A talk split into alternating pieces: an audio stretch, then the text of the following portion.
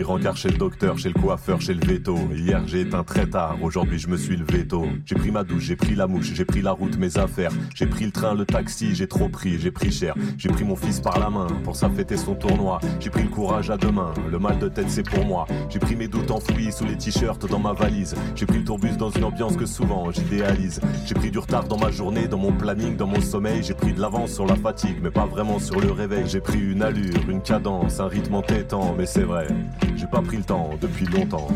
Ces mots, je n'ai pas pris le temps, je les entends tous les jours. Et ces mots, fatigue, rythme entêtant, incapacité à souffler, je les observe quotidiennement. Quand j'interroge Romain sur pourquoi il a tant décalé le lancement de son activité, ou quand Léa, une top manager expatriée récemment contrainte de quitter son poste, me confie qu'elle n'a jamais pris le temps de faire une pause, et que si celle-ci lui est certainement utile, elle culpabilise et ne se l'autorise pas vraiment. Ces histoires ne sont pas uniques. Beaucoup, comme Jeanne, Christophe, Ludivine et plein d'autres encore, me racontent avoir suivi un chemin tout tracé sans jamais prendre le temps de s'interroger sur leurs véritables aspirations. Quand je les entends, je ressens à chaque fois une profonde empathie, car j'ai moi-même longtemps négligé de prendre du temps pour moi, absorbé par le travail, les responsabilités familiales, planifiant tout rigoureusement.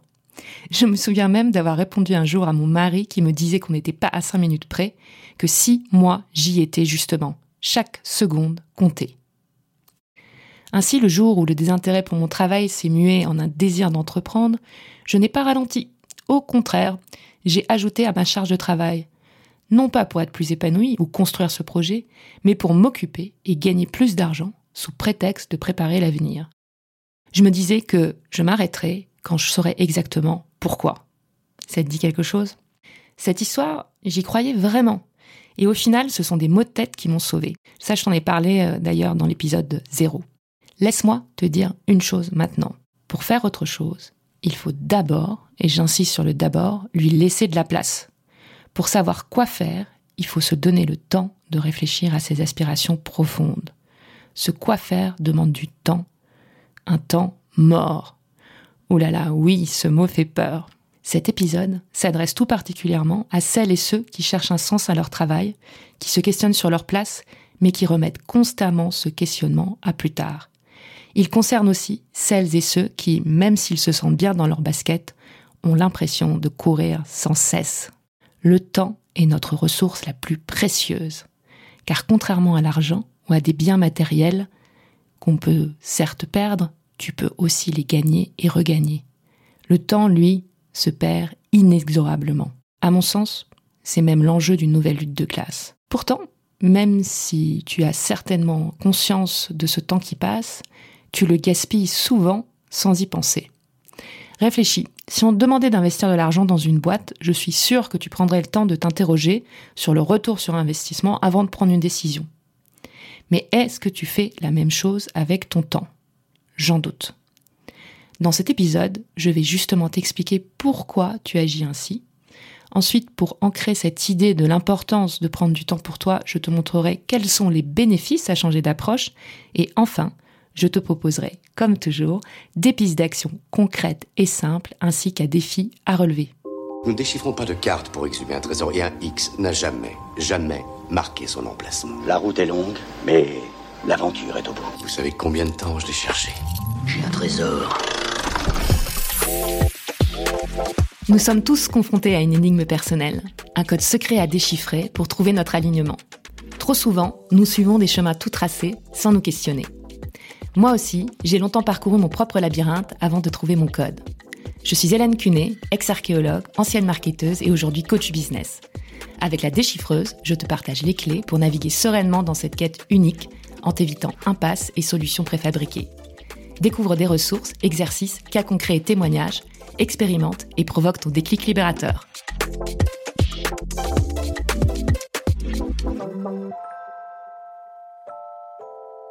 Tu le sais certainement, je suis une ex-égyptologue. J'ai gardé de mon ancienne vocation cette volonté farouche de creuser pour comprendre les origines des choses. En effet, je suis convaincue que comprendre le pourquoi derrière nos pensées, nos émotions et nos actions nous ouvre la voie vers le changement. Car découvrir que non, ce n'est pas toujours comme ça, et que ce n'est pas la seule et unique réponse, et qu'il existe d'autres manières de fonctionner, c'est entrevoir de nouveaux choix et pouvoir choisir, c'est le chemin de la liberté. Une étude récente menée par Arte révèle que pour 98% des personnes interrogées, le signe d'une vie réussie n'est pas l'argent, mais le temps. Alors, pourquoi ne prenons-nous pas le temps? J'y vois trois grandes raisons. Première raison, notre héritage culturel et historique. Nous vivons actuellement en Occident dans une société qui valorise la productivité, le succès visible et l'accomplissement constant. Ce rythme effréné te donne ainsi l'impression que si tu t'arrêtes, même pour un petit moment de réflexion, c'est un signe de faiblesse, de paresse ou d'échec. D'ailleurs, si je te dis inactif, qu'est-ce que tu ressens? Hmm, Je pense que ce n'est pas très agréable. La productivité, telle que tu la connais aujourd'hui, a ses racines profondes dans la révolution industrielle, avec en particulier l'invention de l'électricité. Cette période a radicalement transformé non seulement notre façon de travailler, mais aussi notre perception du temps et de l'efficacité. Grâce ou alors malgré les technologies et l'industrialisation, on peut travailler 24 heures sur 7, souvent sans s'arrêter pour reprendre notre souffle. On ne vend plus le résultat de notre travail, on vend notre temps à produire. Ça n'a pas toujours été comme ça. À l'ère pré-industrielle, les gens vivaient au rythme des saisons et des cycles naturels. C'est la lumière du soleil qui déterminait la durée du travail. Chez les Égyptiens, les crues du Nil rythmaient ce même travail. Un peu moins loin de nous, Épicure et ses disciples valorisaient énormément le temps de repos. Ils le considéraient même comme essentiel pour la réflexion et la croissance personnelle. Je voudrais aussi en particulier aujourd'hui te parler des Romains, qui accordaient eux également une grande importance à l'équilibre entre travail et loisir, qu'ils avaient respectivement nommé négocium et osium. Alors si le terme osium latin n'a pas d'équivalent direct en français, je peux quand même essayer de le décrire de cette manière. C'est un loisir fécond et studieux, un moment qui n'a aucune euh, visée euh, productive ou de résultat immédiat et qu'on va consacrer à s'améliorer soi-même. Cet socium, il va donner du sens à l'existence en laissant libre cours à sa curiosité, au seul plaisir de connaître et de comprendre. Il est souvent opposé à négocium, signifiant la vie publique active ou les affaires, négocium, le grand frère du négoce, du marché, comme si le capitalisme avait sonné le glas du repos fécond. Alors tu vas certainement euh, me dire c'était mieux avant? Eh ben non, pas forcément. En effet, si on parle quantité, nous travaillons bien moins qu'avant. Nous sommes passés de 4000 heures de travail par an en moyenne avant la révolution industrielle à 1500 heures. Pourtant, cette libération du temps, 2500 heures tout de même, ne semble pas nous avoir rendu plus libres de le prendre. Pourquoi? La deuxième raison, c'est notre anachronisme physiologique. Oui, tu m'as bien entendu. Ton incapacité à prendre du temps pour toi-même trouve également ses racines dans ta physiologie. Le monde a changé radicalement à une cadence folle au cours des 150 dernières années, cadence que notre physiologie humaine, qui a pris des millions d'années à se développer, ne peut rattraper.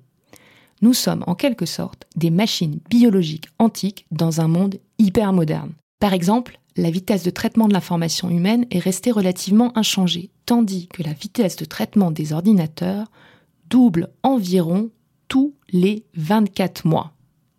Cette lenteur relative dans notre traitement de l'information a deux implications importantes. Premièrement, nous vivons tous légèrement dans le passé, plus de 250 millisecondes, car notre corps prend ce temps pour enregistrer ce qui se passe autour de nous. Bon, tu vas me dire, c'est pas trop grave, on n'est pas à 250 millisecondes près. Alors, je te l'accorde, certes. Deuxième conséquence, beaucoup plus impactante, c'est que notre CPU mental fonctionne tellement lentement qu'il nous oblige à être prudents sur la quantité de temps que nous consacrons à penser à quelque chose.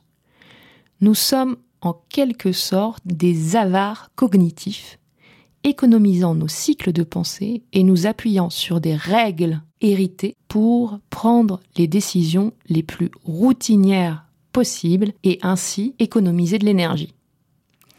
Comme nos ancêtres préhistoriques, notre cerveau est encore câblé pour réagir aux menaces immédiates et vivre dans l'instant. Autrefois, les gens avaient peu de choix sur comment utiliser leur temps. Ils utilisaient tout leur temps pour survivre, individuellement tout d'abord et après collectivement. Ils n'avaient pas le temps euh, de chiller en quelque sorte. Et c'est pourquoi nous, en quelque sorte, disposant désormais euh, de plus de temps, on est un petit peu comme des poules avec un couteau, car euh, ben, on n'a pas été très éduqués en la matière et on n'a pas ça dans nos gènes. Ce mode de fonctionnement ancestral, il va également entrer en conflit avec les exigences et distractions continuelles propres à notre époque. Cette dissonance entre notre héritage biologique et notre environnement moderne s'illustre d'ailleurs parfaitement dans l'évolution de notre perception du temps. D'une culture basée sur le temps événement, où euh, les activités commencent quand le moment est juste, nous sommes passés à une société régie par le temps chronométré, dicté par les horloges et les calendriers. Fais ça maintenant et tout de suite. En plus de ce temps mis en boîte, nous sommes bombardés d'informations et de sollicitations constantes. Les technologies modernes, bien qu'utiles, ont créé un piège de disponibilité permanente. C'est pourquoi, même si nous avons 2500 heures de libre en plus par an, nous n'avons pas l'impression de les savourer. Il y a d'ailleurs fort à parier qu'une grande partie se dissolve dans le fameux temps invisible, le scroll sur ton téléphone, le marathon de séries Netflix et les ruminations. Nous sommes poussés vers une gratification instantanée et réconfortante que nous offrent sur un plateau doré des distractions comme les réseaux sociaux et la télévision, entravant notre capacité à nous concentrer sur le long terme et à réfléchir profondément. Ces facteurs, combinés à la pression sociale pour être constamment actif, productif, parfait, rendent très difficile la prise de temps pour toi. Alors, es-tu condamné à n'avoir jamais de temps? Alors j'ai retrouvé euh, dans les archives de l'INA un enregistrement datant de 1965 qui peut peut-être nous apporter un élément de réponse. Euh, certains pronostics, et vous y avez participé je crois, disent que d'ici la fin du siècle, la consommation euh, per capita, enfin par individu, dans les pays comme les nôtres, peut tripler. Ça donne donc tout de même une très grosse activité potentielle à développer. Est-ce que vous ne croyez pas que ça risque d'entraîner dans une espèce de cycle infernal une sorte d'éloignement de cette semaine de 30 heures et de ces loisirs rationnellement, judicieusement organisés voyez-vous, où, est le, point d'équilibre entre ces deux tendances qui ne sont qu'apparemment contradictoires, mais enfin qui le sont tout de même d'une manière superficielle? N'est-ce pas? Euh, Là-dessus, je vois bien que je voulais dire, mais je suis tout à fait d'accord avec vous, mais je n'ai pas de réponse nette à donner. Ça dépend de vous, ça dépend de chacun des gens qui m'écoutent, ça dépend de chaque consommateur, ça dépend de chaque citoyen. C'est dans la mesure où vous-même, vous donnez la priorité à la consommation sur le loisir, ou sur le repos, ou sur euh, euh, la détente, c'est dans cette mesure-là que vous accentuez une tendance ou, l'autre tendance. Je suis au final assez d'accord avec euh, Jean Forastier sur une chose, euh, c'est lui que vous entendez intervenir dans, l'interview, dans le sens où nous avons notre part de responsabilité. La troisième raison pour laquelle tu ne prends pas de temps, c'est de l'ordre de ta responsabilité individuelle. Alors oui, tu l'as compris maintenant, on est mal équipé et mal accompagné pour prendre du temps pour nous. Mais au-delà des influences culturelles et physiologiques, il existe une dimension plus personnelle dans cette incapacité à prendre du temps pour toi. La peur, tes narrations personnelles et peut-être ton héritage familial. Tout d'abord, être confronté à toi-même fait peur. Si tu as tendance à remplir chaque instant de ta vie en surbouquant ton agenda, t'es-tu un jour demandé pourquoi? N'as-tu pas peur de l'inconnu, peur de ce silence intérieur qui va te confronter à tes propres pensées, doutes et aspirations non réalisées Par exemple, ma coachée Léa évite à tout prix le calme et la réflexion car elle craint, si elle s'arrête, de devoir faire face à des regrets et elle a peur de découvrir ce qu'elle va ressentir. Cette peur l'empêche de s'arrêter, de réfléchir et de vraiment apprécier les moments de tranquillité. Deuxième raison, Je pense à toi en particulier, si tu es dans le brouillard et que tu as envie de changer, que ce soit changer de job, lancer une nouvelle activité, et que tu te racontes constamment des histoires qui justifient ta perpétuelle occupation ou bien le fait de ne pas prendre le temps pour que les choses avancent. Ces histoires, c'est je ne sais pas par où par commencer, je m'arrêterai quand j'aurai une idée claire, ça ne va servir à rien, c'est trop tard. Sache que ces récits internes te maintiennent dans une boucle qui te pousse à avancer en répétant à l'infini ce que tu fais, sans jamais te consacrer à résoudre le fond du problème. Enfin, il peut aussi arriver qu'il y ait des choses un peu plus inconscientes et invisibles en jeu, à savoir ton héritage familial. Est-ce que tu t'es déjà interrogé sur l'influence qu'avait celui-ci sur ton rapport au temps? Dans quel contexte as-tu grandi? Quelle était la valeur du travail? Est-ce que les gens de ta famille avaient du temps pour eux? À titre personnel, par exemple, j'ai mis pas mal de temps à me rendre compte que je pensais que bien travailler, c'était beaucoup travailler, voire tout le temps travailler. J'ai vu mon père travailler tout le temps. On m'a raconté que c'était aussi le cas de mes grands-parents qui avaient une boulangerie-pâtisserie. Et j'ai des souvenirs d'enfance de ma tante et mon oncle qui avaient une ferme et des vaches en particulier. Il fallait se lever tous les jours pour traire. Bref, jamais de vacances. Et quelque part, j'ai été amené à penser que le repos était synonyme de luxe et même d'oisiveté, comme si chaque moment de non-productivité était une perte de temps. Alors, je te rassure, depuis, j'ai réussi à déconstruire cette croyance, mais si cela te parle, il est certainement intéressant de creuser le sujet. Reconnaître tes peurs, tes narrations et ton héritage est un pas crucial vers le changement. Accepter de faire face à ton propre silence va te permettre de reconsidérer ta relation avec le temps, mais surtout de te trouver toi-même et d'arrêter cette course folle dont tu n'es pas le pilote. Prendre du temps pour toi n'est pas un luxe ou du gaspillage, c'est une nécessité pour vivre une vie saine, pleine et authentique. C'est le sujet de la deuxième partie. Je t'ai dit que le temps était une richesse et maintenant je veux te montrer tous les bienfaits que tu auras à prendre du temps pour toi. En effet, pour pouvoir induire un changement pérenne, il faut que ton cerveau comprenne qu'il n'a rien à craindre et qu'il a tout à gagner. Cela va certainement nécessiter un temps d'adaptation, mais en appliquant la théorie des petits pas, c'est possible, promis. Voici donc les quatre top effets à prendre du temps pour toi. Premier effet, tout simplement une meilleure santé physique et mentale. L'impact du surmenage sur la santé est alarmant. Les cas de burn-out, reconnus comme maladie professionnelle depuis 2019, ont été multipliés par 7 pendant ce laps de temps. C'est la culture de l'hyperactivité, exacerbée par les réseaux sociaux, qui crée un cercle vicieux de comparaison constante et qui te pousse à repousser tes limites, souvent au détriment de ton bien-être. Prenons un instant pour considérer les effets négatifs du surmenage sur ton cerveau. Diminution de la concentration et de la mémoire, problèmes de sommeil, effets néfastes sur la santé mentale et le système immunitaire. Par exemple, travailler de longues heures est associé à un risque accru de 29% des maladies coronariennes. Et contrairement aux idées reçues, tirer sur la corde ne te rend pas plus productif. C'est montré, les employés qui prennent régulièrement des pauses sont plus productifs et moins sujets au burn-out. Les moments de détente sont essentiels pour apaiser ton système nerveux central. Des études montrent que certaines des activités de consolidation cérébrale se produisent aussi pendant les pauses. Ton cerveau bénéficie des différents états électrochimiques selon son activité. Alors en très schématique, onde bêta quand tu travailles, onde alpha au repos, onde θ quand tu rêvasses et onde delta en dormant. Varier ces états et savoir t'accorder du repos avec un minimum de stimuli aide à reconstituer la capacité de ton cerveau à se concentrer, à être créatif et à traiter de nouvelles informations. Deuxième effet bénéfique, la créativité et l'innovation. J'ai fermé l'ordi et je suis allée marcher ou j'ai pris une douche et là, hop, tout d'un coup, j'ai une idée. Quand je me suis réveillée ce matin, tout était clair. Ça t'est certainement arrivé, non?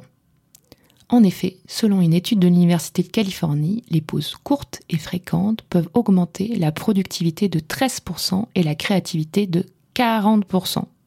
Ce n'est pas juste toi ou un coup du hasard, Et l'histoire d'ailleurs nous raconte la même chose. Prenons l'exemple d'Isaac Newton.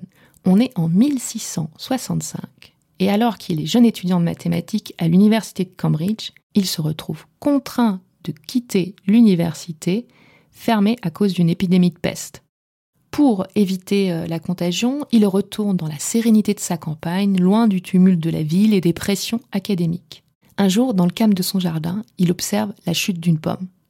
Ce moment de tranquillité a donc été le catalyseur non seulement de sa théorie sur la gravité, mais aussi à jeter les bases du calcul moderne et de la physique telle que nous la connaissons. Autre exemple, pour enfoncer le clou, le Eureka d'Archimède. L'histoire dit que, alors qu'il prenait tranquillement un bain, il a eu une illumination soudaine qui l'a conduit à formuler le principe fondamental de la flottabilité. Ces deux moments démontrent à nouveau l'importance et la puissance de ces instants de relâche pour l'esprit. Tu vas peut-être me dire maintenant que le problème c'est pas de prendre le temps, mais c'est de savoir quoi en faire de ce temps. Tu n'as pas besoin de savoir pourquoi. Arrête de te raconter des histoires et prends du temps pour toi, c'est tout. Et j'irai même plus loin, ennuie-toi. En effet, l'ennui est un puissant levé de création, comme le rappelle Guy Fay, écrivain, rappeur et notamment auteur du best-seller adapté au cinéma Petit Pays. J'ai comme été dépossédé de mes voix intérieures par le bruit du monde. Donc c'est cette tension-là dans laquelle je, vis en permanence euh, aujourd'hui dans ma réalité de tous les jours. Je m'ennuie pas facilement parce que euh, je dois faire un effort pour parvenir à trouver l'ennui. Alors là je parle de l'ennui créatif parce qu'il y, y a, plein de définitions à l'ennui, mais moi je parle de l'ennui créatif. Effectivement celui-ci, il est compliqué à trouver parce que c'est un endroit où on finit par s'entendre soi, par se trouver soi. Et, c'est la grande difficulté, je trouve, du monde dans lequel on est. Tu penses peut-être que tu vas perdre du temps si tu ne sais pas pourquoi tu t'arrêtes. Ce n'est pas vrai. Il te suffit juste, comme je l'ai dit avant, de prendre du temps. Respire, retrouve-toi et tire petit à petit le fil de tes pensées et des idées qui finiront par pointer le bout de leur nez. Promis. Que ce soit changer de boîte, de mission, de poste, ou bien démarrer un side job, une nouvelle activité, ces décisions demandent du recul et un changement de pensée. Pour cela, tu as besoin d'espace et de créativité. Avant de savoir dans quelle direction aller, tu as besoin de prendre le temps de réfléchir à cette direction de l'identifier, de l'interroger. Si tu ne fais pas, ce ne sera pas ta décision.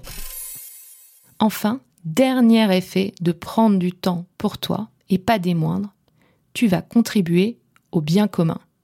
Oh là là, qu'est-ce qu'elle nous raconte, Hélène? J'imagine que tu te dis. Dans un monde parfois absurde, le fait de se retrouver seul face à toi-même va te pousser à être le protagoniste de ta vie à définir toi-même le sens et les valeurs qui t'animent. Je suis convaincue que si tu te comprends mieux, tu seras mieux équipé pour comprendre les autres et agir de manière éthique et responsable. En prenant du temps pour l'autoréflexion, tu ne t'es pas seulement toi-même. Tu prépares le terrain pour contribuer activement et positivement au monde, participant à la construction d'un avenir meilleur pour tous. Alors, tu l'as compris, pour devenir le maître de ta vie, tu dois prendre le temps. Et pour cela, il est essentiel de répondre à trois questions clés. Qu'est-ce que tu veux vraiment de la vie? Comment peux-tu faire en sorte que ton temps compte? Quel est le meilleur usage à faire de ton temps? Pas évident, n'est-ce pas hein? Je ne vais pas te demander d'y répondre maintenant. Mais par contre, je vais te donner des pistes pour y parvenir. Pour cela, je te propose de démarrer et cultiver un otium délibéré. Ouais, tu sais, le mot latin dont je t'ai parlé tout à l'heure. C'est-à-dire créer consciemment et régulièrement des moments de calme et de réflexion féconde dans ton quotidien. Avant de rentrer dans le vif du sujet, une petite note pour tout le monde. Je sais pertinemment que nous ne sommes pas tous égaux et que prendre du temps nécessite des conditions matérielles, donc à savoir que ces besoins essentiels sont satisfaits, et les conditions mentales de la disponibilité d'esprit. Mais si nous sommes très inégaux à ce sujet, je reste convaincu que nous pouvons tous choisir de prendre 10 minutes par jour pour nous. Si tu doutes de l'efficacité, je te dis une seule chose, essaie et tu verras. Souviens-toi, on regrette souvent plus ce qu'on n'a pas fait que ce qu'on a fait. C'est toi qui choisis de faire de ce temps une priorité. Alors avant de te donner des idées concrètes pour profiter de, tes 10 minutes, trois conseils. Tout d'abord, je tiens à te rappeler que notre perception du temps, elle est relative et elle est subjective. Alors oui, on ne peut pas changer les lois de la physique, mais par contre, on peut changer nos cadres de référence. Commence petit et commence en te faisant plaisir. Je suis sûre que tu as déjà pu constater que euh, quand tu fais une activité ennuyeuse, elle te semble non seulement très très longue, mais en plus elle te prend de l'énergie. Et à l'inverse, quand tu te fais du bien, en allant courir, en allant marcher, en lisant même 5 minutes, ça passe très vite et tu te recharges en énergie. L'objectif de ce temps, de ces quelques minutes que tu vas prendre tous les jours, c'est de te reconnecter à toi-même et d'arriver à créer une habitude. Deuxième conseil, ne recherche pas le résultat immédiat. Poursuis ces quelques minutes pour toi sans te préoccuper du pourquoi. L'osium est d'autant plus fécond qu'il n'est pas immédiatement utile ou orienté vers le résultat. Enfin, dernier conseil, ritualise c'est la clé pour en faire une habitude. Alors selon James Clear, qui est l'auteur du best-seller Atomics Habits, pour établir une nouvelle habitude, il est plus simple de la lier à un rituel qui est déjà en place. Par exemple, tu te brosses les dents tous les matins, et bah tu prends 5 ou 10 minutes de plus pour euh, écrire ou effectuer un des exercices dont je vais te parler plus tard. Il est temps de passer aux idées à tester pour développer ton osium quotidien. Alors, ma liste est loin d'être exhaustive, mais elle rassemble des activités qui fonctionnent pour moi et dont j'observe aussi les bienfaits autour de moi. Tu trouveras tous les détails sur ces activités évoquées ici, ainsi que d'autres idées dans la newsletter. Alors, première proposition, l'écriture. Tu peux le faire de deux façons, soit en mode automatique avec le flot de pensée, où tu prends euh, cinq minutes, où tu te fixes trois pages pour écrire tout ce qui te passe par la tête. Deuxième option, écrire de manière guidée, euh, c'est plutôt ce qu'on va appeler du journaling, avec des questions puissantes qui vont te pousser à la réflexion. Qu'est-ce que je vais faire pour que cette journée euh, soit géniale? Quelles sont mes trois gratitudes de la journée? Deuxième piste, respirer. Je pense que la respiration est un des super pouvoirs qu'on a et qui est le plus sous-coté. Tu peux pratiquer la cohérence cardiaque. Il y a de nombreuses vidéos sur YouTube qui te permettent de le faire en 5 minutes. Mais il y a aussi d'autres types de respiration euh, tout aussi bénéfiques comme euh, la respiration triangle, la respiration au carré, la respiration 3-5-7. Euh, J'en passe et des meilleurs. Je t'ai rassemblé aussi des idées dans la newsletter. Troisième piste, marcher marché complètement sous-côté, mais génial. Selon une étude de l'université de Stanford, des marches régulières peuvent augmenter la créativité jusqu'à 60%. Nikola Tesla, le grand inventeur, l'avait compris et il avait l'habitude de marcher quotidiennement, souvent en fin d'après-midi et en soirée. Et l'histoire dit que lors d'une de ses balades, il aurait visualisé l'ensemble de son moteur à courant alternatif.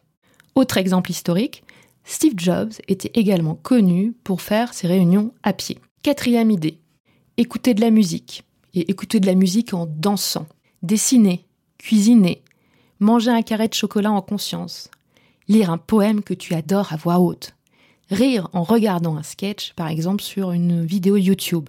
Si tu as plus de temps, prendre un bain, comme Archimède. Avoir une conversation profonde avec une personne que tu aimes. Te réserver des pauses artistiques c'est-à-dire par exemple une fois par semaine avoir un créneau pour aller voir une exposition. Alors maintenant, tu n'as pas d'excuse pour essayer, et c'est d'ailleurs le défi que je te lance.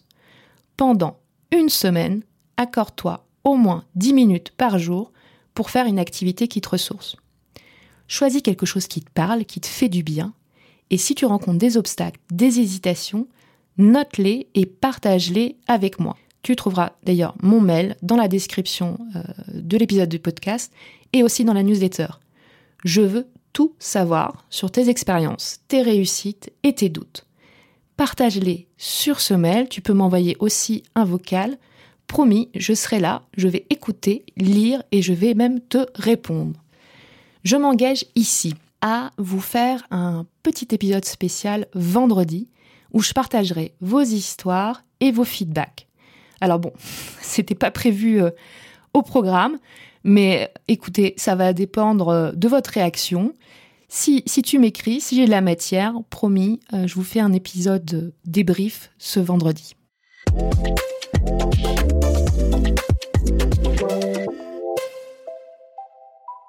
Alors, je me répète encore une fois, mais tu vas retrouver toutes les ressources dans la newsletter qui est partie au même moment que la sortie de ce podcast, à savoir le dimanche 3 décembre. Si tu n'es pas abonné à la newsletter, ce n'est pas grave. Il suffit que tu cliques sur le lien qui est dans le descriptif de l'épisode et tu auras accès à toutes les éditions, dont celle-ci. Enfin, c'est super méga important. Si tu veux me soutenir et me dire merci, la meilleure façon de le faire, c'est de mettre 5 étoiles au podcast et le top du top, un super commentaire. Pour finir, j'ai une seule promesse à te faire. Si tu prends ces 10 minutes tous les jours, c'est peut-être un peu de temps mordre à perdre sur le court terme, mais je te promets que tu vas gagner de l'énergie et du temps sur le long terme. Alors décide dès maintenant de prendre tous les jours ce rendez-vous avec toi-même. Je me souviens de ce rendez-vous pris, la promesse d'une pause d'un répit repos pour mon esprit, comme une bulle au milieu du bruit, au milieu de la furie. Mais quelque part, un coin de paradis m'attendait comme une feuille blanche, une feuille blanche. Et là, au milieu du monde, pour que la vie réponde, on a pris le temps. Et là, au milieu du monde, pour que la vie réponde. On a pris le temps. Et là, au milieu du monde, allonger les secondes, on a pris le temps.